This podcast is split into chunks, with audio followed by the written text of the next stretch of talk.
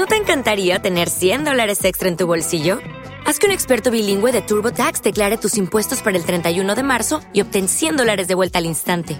Porque no importa cuáles hayan sido tus logros del año pasado, TurboTax hace que cuenten. Obtén 100 dólares de vuelta y tus impuestos con 100% de precisión, solo con Intuit TurboTax. Debes declarar para el 31 de marzo. Crédito solo aplicable al costo de la presentación federal con TurboTax Full Service. Oferta sujeta a cambios o cancelación en cualquier momento. Esto es Primer Plano. La música y sus protagonistas desde una nueva perspectiva. Viva Radio.es ¿Qué tal amigos? Muy buenas noches. Esto es Primer Plano aquí en la sintonía de Viva Radio.es, donde cada semana pues nos gusta venir a charlar de música y con músicos desde una perspectiva que muchas veces le hemos dicho que es diferente, pero que, oye, algo debe tener que os gusta y que estáis ahí cada semana pues escuchando a estos contadores de historias, tanto este que os habla como los invitados que van desfilando por, por estos micrófonos. Y hoy me quiero ir hasta Colombia porque quiero presentaros a un señor que es uno de esos valores en alza en la música latina, que está presentando un single que vamos a escuchar luego, que ha trabajado con gente muy gorda en todo esto y que tiene mucho que contarnos. ¿Qué tal, Juan Pablo Vega? Buenas noches. Un gusto, Fernando, ¿cómo estás? Yo encantado de tenerte aquí y encantado de, de, poder asomarme a la intrahistoria de tu música y de tus canciones, que estoy más que convencido que es riquísima. no, no creas, no, no tanto. no.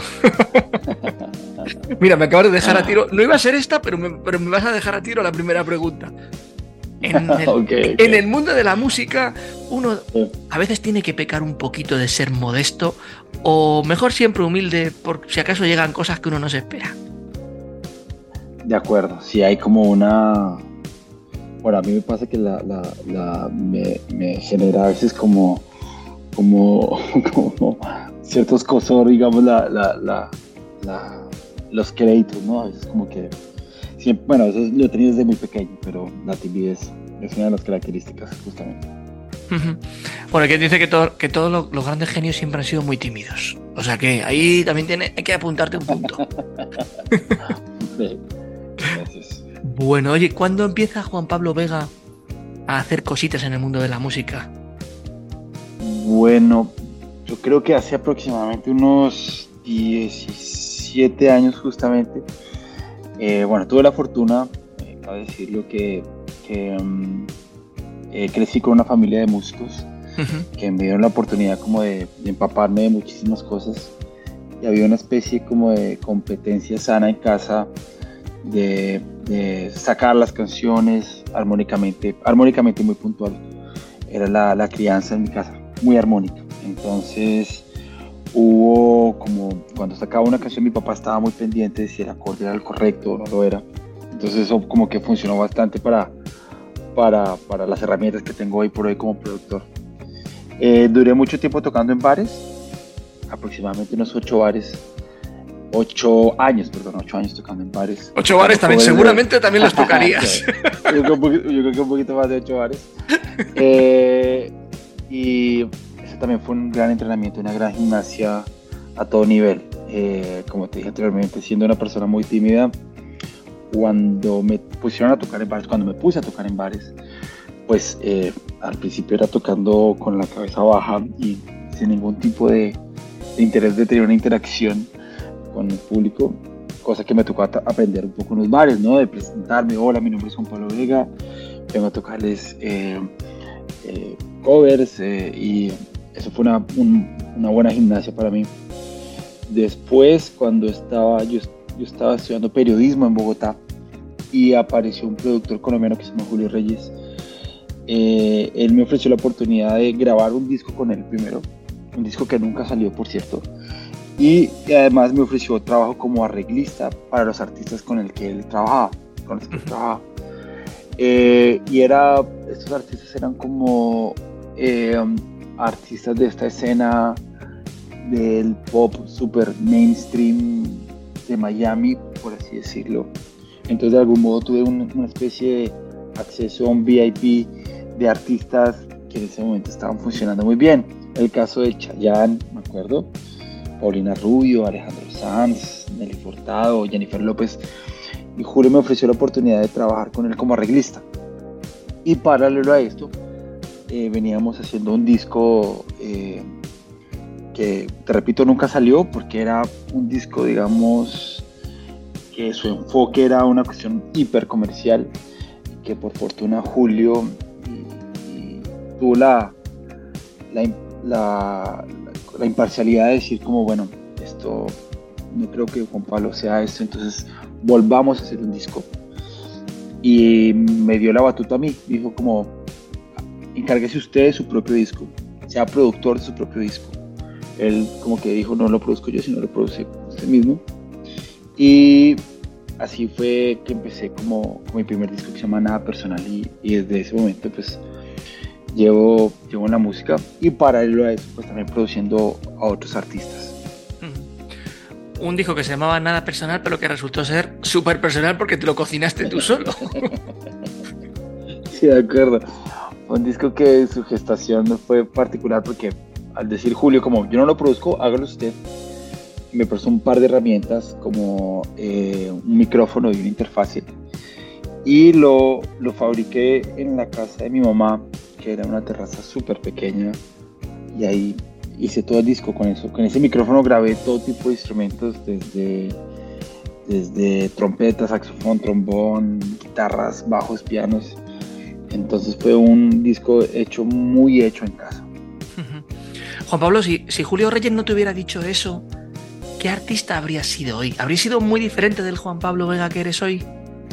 Oye, es, es verdad, a veces como que esos, esos azares del, de, la vida definen en gran parte en qué te vas a convertir. Y, por fortuna, no sé, o sea, es una gran pregunta, no sé en qué estaría yo eh, de no haber contado, digamos, como con su, con su batuta, pero probablemente hubiera seguido este camino comercial donde probablemente me hubiera estrellado, conociéndome como me conozco ahora, creo que me hubiera estrellado, me hubiera un poquito decepcionado de, lo que estaba pasando en ese entonces, ¿no?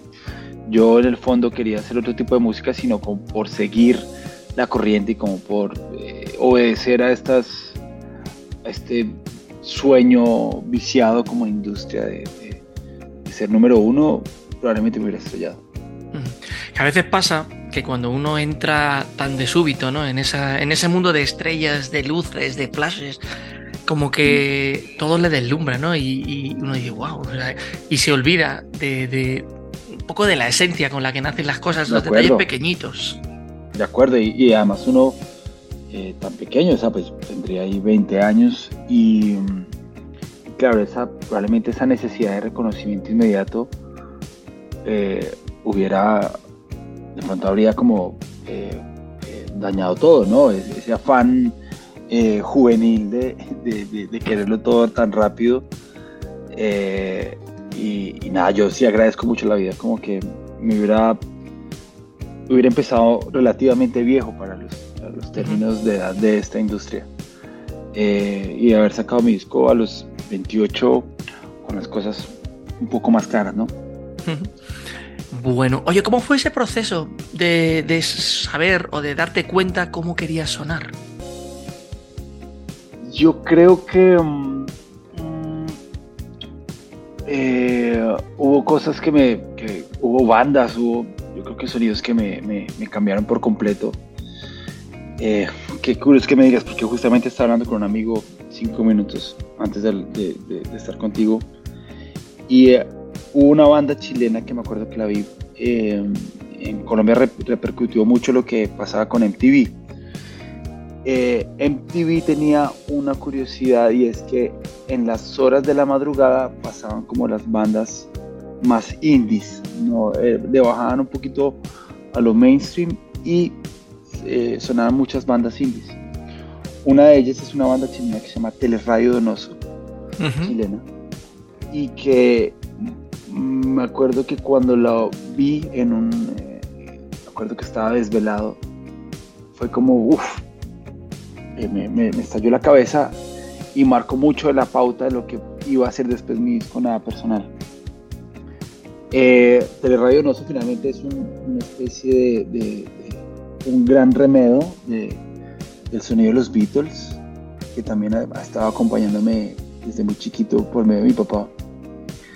Entonces yo creo que a, partir de descubrir esos sonidos y de la intriga de saber cómo se grababan en ese entonces, en los 60, 70, se empezó a gestarse mi, mi, mi, sello, ¿no? Como eh, en una primera fase, como copiando, especie de memesis de, de, imitar todo lo que, lo que me estaba pasando, mimesis, perdón, corrijo. Y um, así empecé, como tratando de imitar ciertas cosas que oía y que me deslumbraban bastante, hasta después ir ya como dándole un poquito de, forma a, lo que, a mi sello personal. ¿no? ¿Qué representaron en tu vida, en tu carrera, cosas importantes, pero sobre todo en tu vida a nivel personal, tanto vicio como conexión? Bueno, justamente Vicio creo que fue, eh, bueno, venía de este disco Nada Personal que te comenté anteriormente, que es un disco que eh, por fortuna le fue bien eh, a un nivel medio hablando. en Colombia empezó a difundirse muchísimo la canción y esta canción y otra canción que se llama Despedida y que me abrió las puertas de muchísimos lugares y que, y que me gustó bastante y repercutió bastante, digamos, en, en, la escena pop de ese entonces que estaba pasando por Colombia. Pero mm, aún así no me representaba, todavía quedaban como, de algún modo, como esquirlas de, de, esa necesidad de reconocimiento inmediato que me había planteado con el primer disco que hice con Julio y que nunca salió. Todavía podía detectar que había como cosas que yo estaba haciendo para ajustar, ¿no? Para, para que comercialmente me fuera bien. Entonces, eh, inmediatamente hice un EP que se llama Vicio, que fue como decir, no quiero replicar el primer disco, no, me niego rotundamente como a replicarlo. Y, y salió este EP, que, probablemente es de mis favoritos quizás. Eh, y nada tiene que ver, digamos, con esta cuestión cantautoral que en su momento a mí me conflictuaba, hoy por hoy ya no me importa, pero en ese momento me conflictuaba mucho eh, ser el tipo de la guitarra y voz. Quería como, tenía afán de encontrar otro tipo de timbres y cosas. Y por eso saqué vicio. Y conexión eh, también es probablemente una de mis canciones favoritas y que eh, justamente ese disco, SP se acentúa bastante los interés por el rock jamaiquino, por el reggae puntualmente. Entonces, eh, los dos son como pasos bastante importantes en mi carrera. Sí, sí, eso veo, eso veo. Vamos a hacer una pausita Está aquí nuestro querido invitado tomando café. Eh, nada, estamos aquí de vuelta con Juan Pablo Vega. Vamos a escuchar la canción, vamos a hablar de Me Vale, vamos a hablar de lo que se puede hablar de ese disco que está preparando, de muchas cosas más. Un par de anuncios y estamos aquí de vuelta. Este es un anuncio para recordar cosas obvias, como que la gallina sale del huevo y el huevo de la gallina, que los helados se comen fríos y que los menores de edad no pueden apostar a juegos de azar. Obvio, ¿no? Pues el año pasado apostaron dinero más de 500.000 menores. Defiende lo obvio. Defiende una juventud libre de apuestas.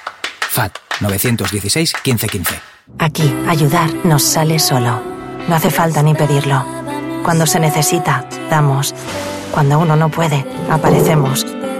Cuando tenemos, compartimos. Cuando podemos, lo hacemos nosotros. Y cuando uno no es suficiente, vamos todos. En un país lleno de gente a la que le gusta ayudar, lo mínimo es tener un ingreso que haga lo mismo.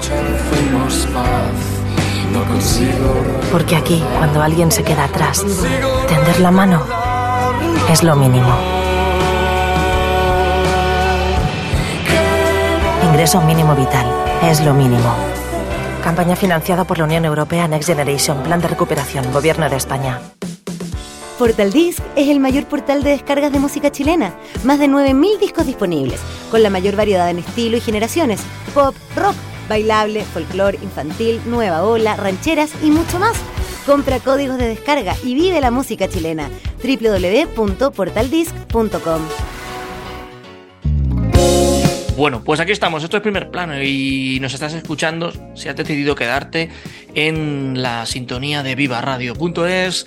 Estamos charlando esta semana con Juan Pablo Vega, que por cierto te tengo que recordar para que lo apuntes ahí en tu agenda que el 23 de noviembre estará en concierto en el Café Berlín de Madrid y el 25, un par de días después, en Marula Café en Barcelona. Así que la cita está ahí. Hoy queríamos traerle ahí un aperitivo para que vieras un poco la intrahistoria de cómo es el artista, cómo se ha ido forjando, para que cuando el 23 o el 25 vayas a verle a Madrid, que están volando las entradas, por cierto, que los sitios son pequeñitos, íntimos e invitan a, llenarse pronto. Lo que te digo, para que cuando llegues allí sepas qué pasos o por qué ha seguido los caminos que ha seguido nuestro invitado y que le han llevado a estar precisamente en ese escenario. Hablamos de nada personal, hablamos de vicio y de conexión, pero resulta que en el año 2021 estrena un segundo álbum homónimo que se llama, si mal no recuerdo, como él. Más personal que eso no podía haber, Juan Pablo.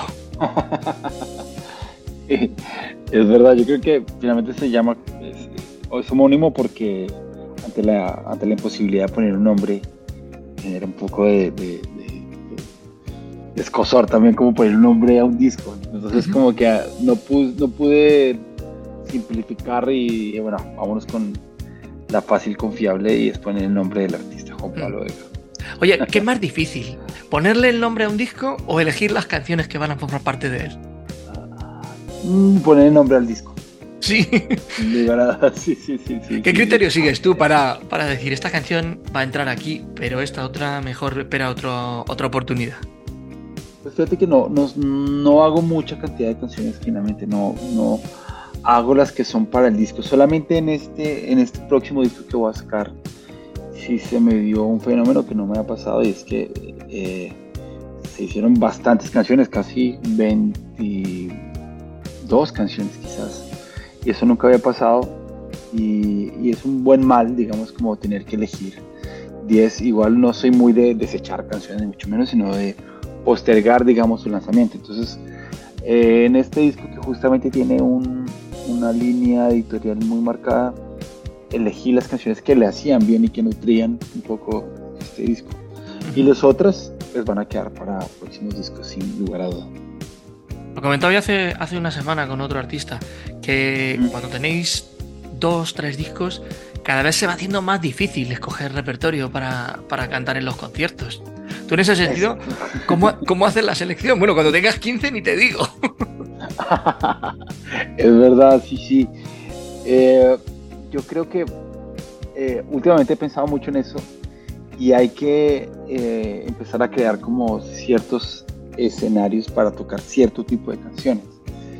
Eh, nosotros que tocamos en tanto como en teatros como a veces en festivales o en lugares de, en que la gente está, está, de pie, eh, cuando es ese tipo de conciertos de festivales, sí acudo un poquito como al reggae. El reggae tiene esa, esa facilidad que conecta mucho con la gente inmediatamente, concilia, entonces, digamos, ese, ese género nos, nos funciona para festivales.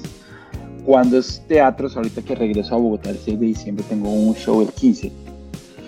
Es un teatro muy bonito que se llama Teatro Mayor. Eh, sí tenemos eh, eh, como pensado como un concierto donde nos podemos dar un poquito más de, lujos de, teatralidad y dinámicas fuertes en el sentido de que puede haber una parte acústica, guitarra y voz, donde entonces como que eh, estamos siempre como eligiendo el setlist de acuerdo a, las características del lugar donde toquemos. Bueno, vamos a hablar de Me Vale, que es la canción que vamos a escuchar nada en unos instantes. ¿En qué momento de tu vida llega esa canción? Bueno, yo creo que fue un momento muy bonito y puntualmente esta canción porque es una canción que realmente no va tan en serio, ¿no? Es una canción que, que eh, la historia detrás me parece que es más, lo, más importante inclusive que su misma letra. Es una canción que eh, yo tuve una, una, una banda hace unos 12 años quizás, que era con unos amigos que nunca logramos como sacar ningún disco ni nada, entonces teníamos esa deuda pendiente y, para, y son eh, artistas que, productores puntualmente, que siguieron sus vidas y cada uno ahora, hoy por hoy, es como un productor, muy buenos productores, eh, los, tres. Y les visita para que nos viéramos en Ciudad de México aproximadamente como en marzo, junio de este año, para que nos para que hiciéramos una canción y para que la hiciéramos y que la grabáramos en bloque, o sea, todo, todos los instrumentos al mismo tiempo. Es una deuda que teníamos pendiente. E hicimos esta canción que se llama Me Vale, que claro, como, como, como, músico fue ese gustico que me di un poco de, hacer una canción un poco opulenta musicalmente hablando, eh, como unos arreglos de, vientos súper grandilocuentes, medio, medio onda Luis Miguel o Earth, Wind and Fire, cosas así. Y entonces esta canción eh, va acompañada, digamos, de un video y ese video obedece a una línea editorial que hemos venido como fabricando de este personaje, que es una especie como de crooner eh, caído, por así decirlo. Este tipo con excentricidades y que también termina siendo una, una burla esas, esas cuestiones tan absurdas eh, que se rumoraban de Luis Miguel, ¿no? De que no, no podías verlo a los ojos y que una persona que, que, tenía unos, unos, rigores muy duros con su staff y todo eso. Entonces de eso va el video y la canción pues tiene esa historia particular de, de su grabación y de los personajes que, que, interpretan. Juan, como, como compositor, ¿cómo sabes cuando una canción está terminada y no necesita añadirle ninguna otra instrumentación o ningún otro arreglo. Creo que el guitarra y voz es definitivo, ¿no? Como que cuando una canción la tocas guitarra y voz y está y te, convence, digamos. Yo creo que ese es el termómetro para mí emocional para, saber si es una buena canción o una buena canción. Ya después entra como está la cuestión como de producción y de y de cómo la ornamentas, ¿no? Que hay que ser muy cuidadoso. En particular yo como productor me cuido mucho de la sobreproducción, de sencillamente que todos los elementos que estén dentro de la producción estén acompañando, pues, la canción, valga, valga la redundancia, que estén acompañando a, que hagan parte del universo de la canción y no que se vuelva una cuestión a veces que puede pasar como productor hacerle caso como a las vanidades y que una canción quiera como en el deseo de querer sonar cool se termina desdibujando la naturalidad de la canción. Sí, sí, sí, es verdad. En el caso de la música muchas veces incluso parece que menos es más. De acuerdísimo, cada vez me doy cuenta de eso. Y, mm. y en la música de antes lo, lo detecto, ¿no? Bueno, puntualmente los Beatles eh, que los, los, los, adoro. Si hay una, una, bueno, depende del disco también, hay que, decir, ¿no? Sí, pero hay canciones que no necesitaban de mucho. El guitarra y voz era suficiente o, o muy pocos elementos. Porque claro, si te pones a examinar un Sgt. Peppers, ya es otra, es la sobreproducción. Sí, sí, pero, pero pero hay ciertas canciones que no necesitaban de mucho y, eso, es, eso es muy bonito cuando una producción lleva muy poco y hace que la canción salga aún Mm, encima que cuando, cuando estás constantemente oyendo música propia y ajena, como que ya debes detectar, ¿no? Esta canción no, no necesita mucho, o esta sí. Claro, de acuerdo, sí. Por lo general cada vez me, me, me rijo más sobre esa premisa, ¿no? menos es más. A veces pasa mucho produciendo que porque tú te sientas al estudio con muchísimo ímpetu y empiezas a grabar cosas porque se te ocurren. Lo que hago es, bueno, termino de, hacer el tracking, que es grabar cada cosa, dejo descansar la canción para después hacer una especie de corte como de peluquear la producción y de dejar solamente lo esencial, pero tener la valentía de- de sabotearse, ¿no? de autosabotearse, decir como esto lo hice con energía de más y que no le, no, no le hace bien a la canción puntualmente. Entonces es un poco de, de conciliarse, de conciliarse con las vanidades, ¿no? Que pueden ser a veces muy perjudiciales para, para una producción. Como de, oye, esto no, esto no tiene por qué ir acá. Aunque me guste, aunque me guste como suene este arreglo de guitarra o este arpegio de guitarra, eh, no va con la canción. Y tener la valentía de decir como, esto no va, aunque me encante. Bueno, llegados a este punto del programa, vamos a escucharme, vale. Y me encantaría que nos la presentaras. Bueno, un abrazo grandísimo para todos y todas. Eh, les presento esta nueva canción que salió hace aproximadamente 15 días. Se llama Me Vale. 8 días. Pues ahí está. El calendario nos baila ahí. Vamos a escucharla y en nada estamos aquí de vuelta con Juan Pablo Vega para ir enfilando hacia el final del programa.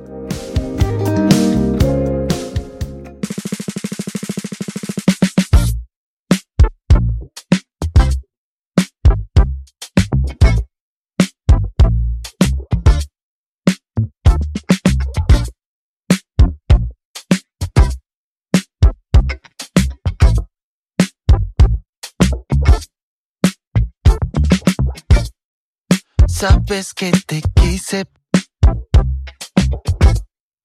Sabes que no me hizo bien. Sabes que la decisión la tomé. Sabes tantas cosas, pero nada de mí. Lo que no sabes es que yo bostezo cuando me hablan de ti. Me importa tampoco cuando me preguntan por ti. Lo que no sabes es que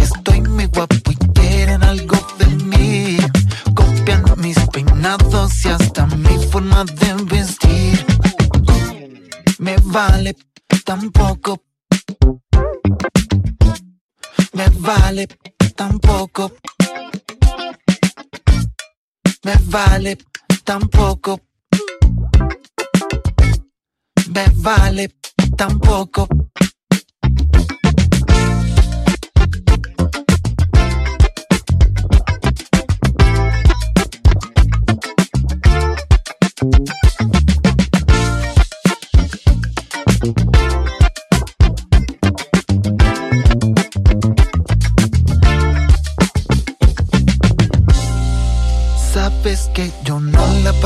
Tan bien.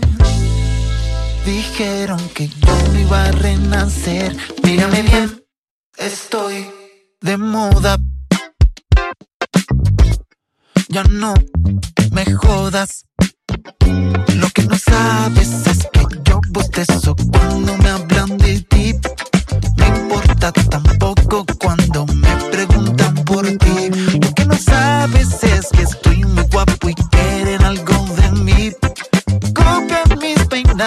y hasta mi forma de vestir.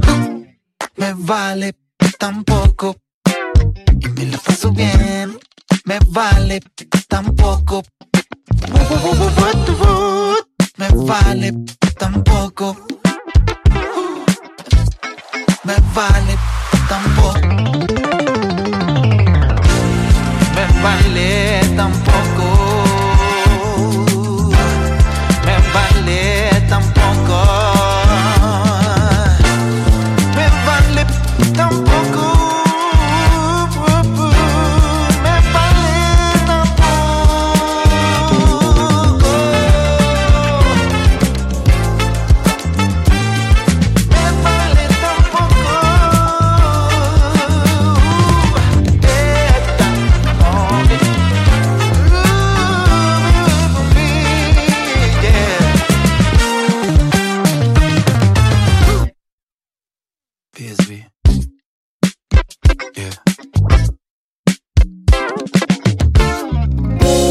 Es verdad.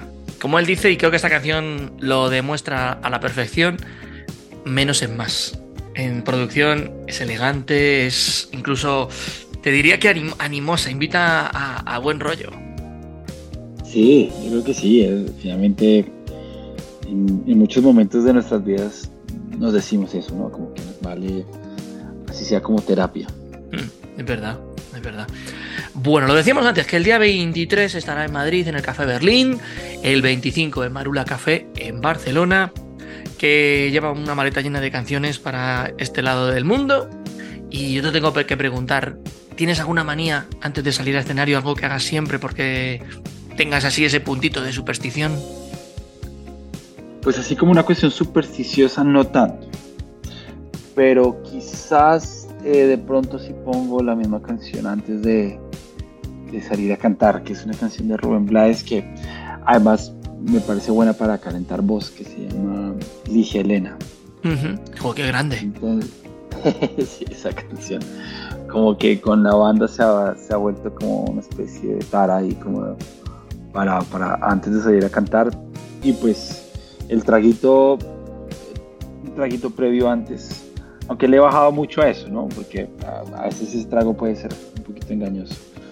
Y además, yo, tengo, una particularidad. tengo una particularidad es que se me olvidan muchas veces las letras.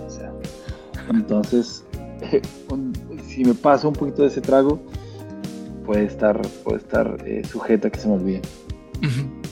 Bueno, oye, que me puedas contar, dentro de lo que me puedas contar, cómo es ese disco que estás preparando. Pues yo creo que es un disco que obedece a una línea muy setentera, desde su gestación, digamos, como se grabó. Eh, fuimos muy, muy puristas. Es un disco que se grabó en Ciudad de México, en, un, en, un, estudio que se llama El Desierto. Y sí tuvimos como la obstinación de grabar cada instrumento tal y como, como disminuir eh, un poquito, contrarrestar un poquito toda esta era digital en la que está inmersa la música y de grabar eh, cada instrumento eh, eh, análogo, ¿no? Si, si hay un Rhodes, es el Rhodes original de los 70s, si hay un Wurlitzer, es el... Y entonces grabando siempre, las guitarras son grabadas con amplificador, todo grabado muy humanamente, con, músicos y músicas.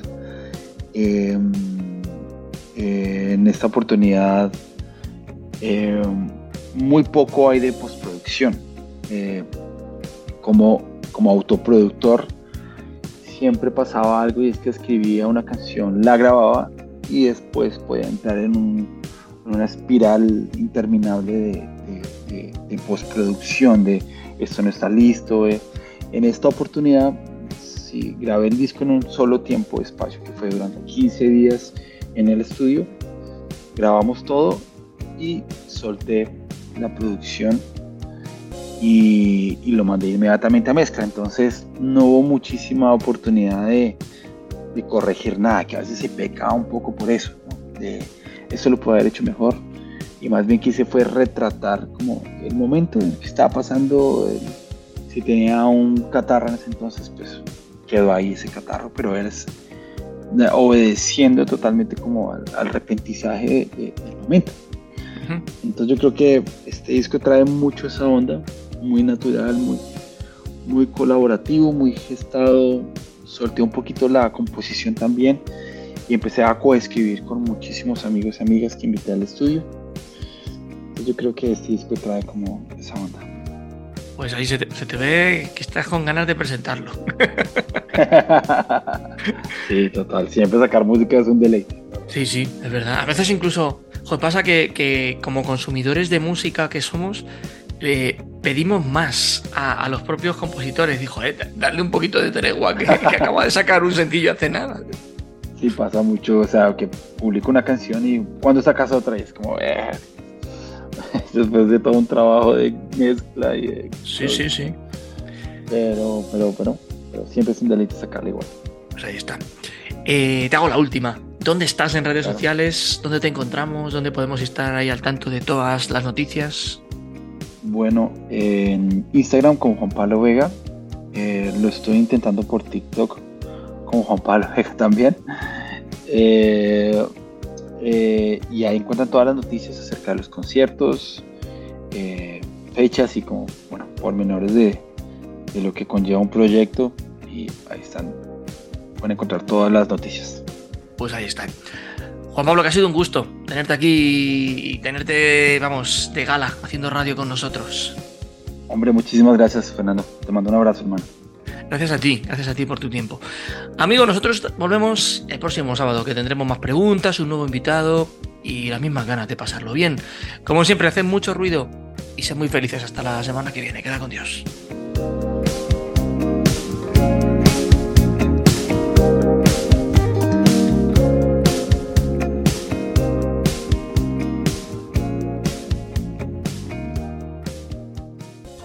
Viva Radio, tu radio de viva voz.